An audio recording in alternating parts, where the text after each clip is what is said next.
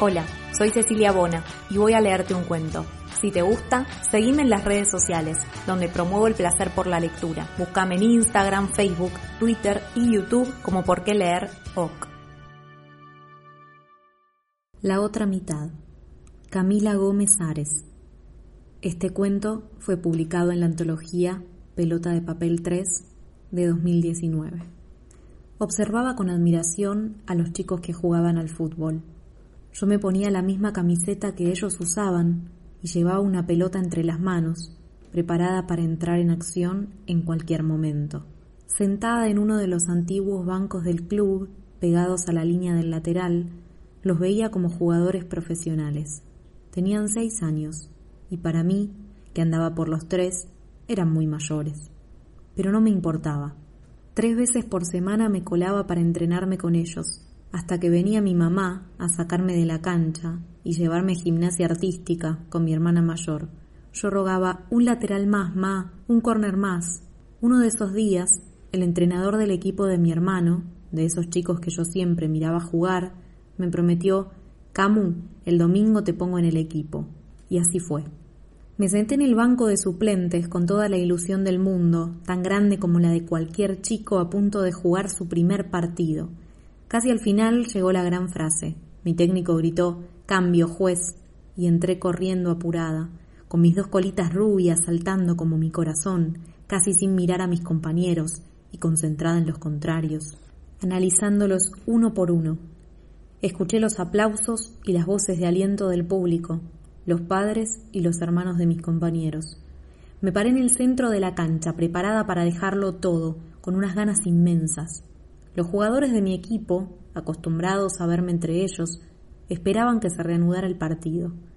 Los contrarios solo me miraron para resolver quién me tenía que marcar. Pero algo pasó. Repentinamente el equipo contrario dejó el campo de juego. Me lo pregunté en ese momento y la pregunta vuelve todavía hoy. ¿Qué fue lo que pasó? El director técnico contrario había decidido retirar a su equipo al ver una niña en la cancha. Era un señor pelado que lucía el conjunto deportivo de su club y tenía el ceño fruncido, un gesto que parecía decir ¿Mis jugadores están enfrentando a una nena? No. Mi entrenador me sacó de la cancha, volví al banco y el partido continuó como si nada como si hubiera pasado un fantasma. En mi lugar ingresó un compañero. El equipo contrario regresó a la cancha y todo volvió a la normalidad. En mi memoria guardo cada detalle, aunque quizás en ese momento no entendía la magnitud de lo que sucedía. Empecinado, mi técnico conversó con el juez y al parecer lo convenció. Ya con el tiempo cumplido, se escuchó nuevamente el grito del árbitro, cambio, mientras le hacía señas al público para que comprendiera que el partido estaba concluido, pero que se jugaba un minuto más de alargue, rematando el montaje con una guiñada de ojo. Recién en ese momento volví a entrar, sin entender esa escena previa y sin saber que ese minuto más no tenía ninguna validez. Todos, menos yo, sabían que esos 60 segundos extra tenían el único fin de permitirme jugar sin que el resultado del partido variara.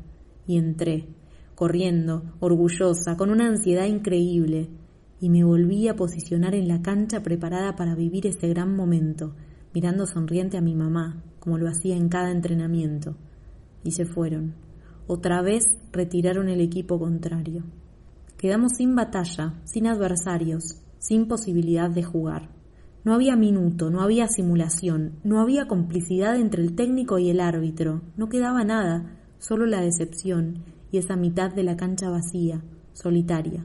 Y allí quedé parada con mis botines nuevos sin estrenar, con mi camiseta amplia, muy larga, que me llegaba casi hasta las rodillas, con la ilusión de ser parte, de jugar como los demás.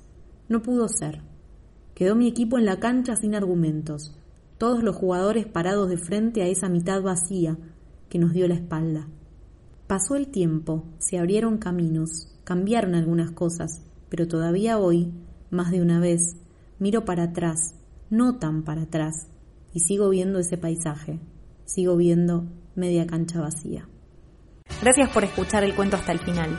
Espero que te haya gustado. Si es así, no olvides seguirme en las redes sociales. Búscame en Instagram, Facebook, Twitter y YouTube como por qué leer OK.